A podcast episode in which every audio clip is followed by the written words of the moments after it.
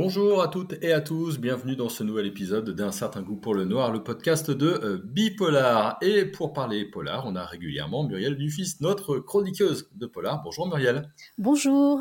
Alors aujourd'hui, tu vas nous parler du nouveau roman de Jérôme Leroy, Les derniers jours des fauves, qui est paru euh, dans la très bonne maison d'édition La Manufacture des Livres. C'était en euh, février dernier et toi, tu as beaucoup aimé.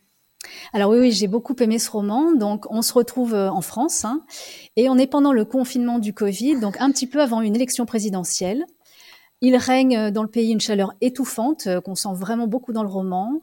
Les rues sont désertes et dans ces rues désertes ne circulent que des grands personnages politiques qui évidemment ont des laissés-passer et qui vont être les héros du livre. Et quelle est l'intrigue un petit peu de ce roman?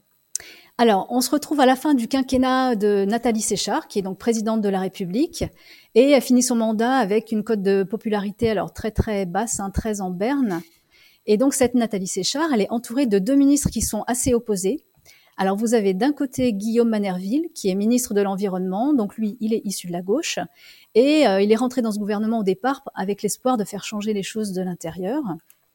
Et euh, d'un autre côté, vous avez euh, l'autre ministre, donc Patrick Bosséan. Alors lui, il présente de fortes ressemblances avec euh, un Charles Pasqua, par exemple, si vous voyez de, qui je parle. donc il est ministre de l'Intérieur et donc c'est une sorte de patriarche. Là, dans le roman, souvent, il est retranché dans sa luxueuse maison de campagne avec sa famille et est entouré de ses sbires. Alors, ce qui va mettre le feu aux poudres, c'est que Manerville, donc le ministre de l'Environnement, il a une fille qui s'appelle Clio, euh, c'est une fille brillante hein, qui fait des études brillantes et elle a elle-même un petit ami qui s'appelle Lucien qui est un écrivain gauchiste. Et donc, euh, comme c'est un peu difficile financièrement pour lui, euh, Clio réussit à le faire embaucher par Bosséan, donc le ministre de l'Intérieur, qui veut écrire ses mémoires. Mais alors Lucien, donc, il va se retrouver dans cette maison de campagne et il va déclencher en fait une série d'événements aux conséquences assez incontrôlables. Alors, polar politique, hein, thriller complètement dans l'actu. Qu'est-ce qui toi t'a plu dans, dans ce roman de Jérôme Leroy?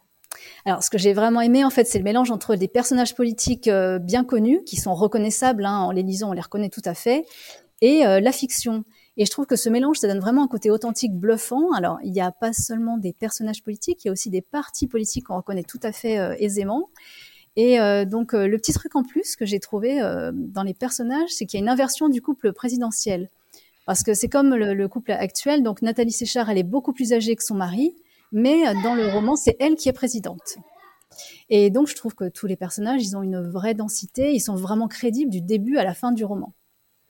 Euh, et alors, moi, ce qui m'a vraiment interpellée, c'est que tout au long, quand vous lisez le roman, vous vous dites, mais ce qu'il est en train de me raconter là, mais ça se passe vraiment comme ça? Est-ce que ça a eu lieu? Est-ce que ça va avoir lieu? Est-ce que voilà, on se pose vraiment la question hein, entre la fiction et, et le réel, et donc ça tient vraiment en haleine. Et puis euh, la, dernière chose que j'ai trouvé vraiment vraiment bien dans ce livre, c'est que il y a vraiment aucune baisse de rythme. Euh, une fois que vous avez commencé, vous pouvez pas vous empêcher de, passer à la page suivante et au chapitre suivant. C'est vraiment c'est un page turner, c'est vraiment très très intéressant.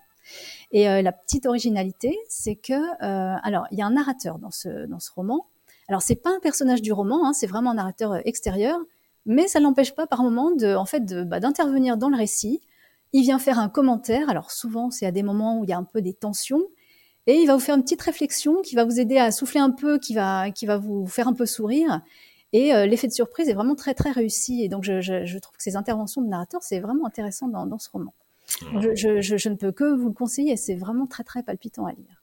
Eh ben, ça nous fait encore une fois euh, envie. Donc, Les Derniers Jours des Fauves, c'est de Jérôme Leroy à la Manufacture des Livres. On se fera un plaisir de le lire, surtout en ces temps euh, d'élection. Merci beaucoup, Muriel.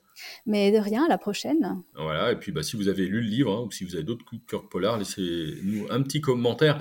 Euh, évidemment, on pourra en, en, discuter. Puis on se retrouve très vite dans un certain coup pour le Nord pour une nouvelle émission. Bonne journée à tout le monde.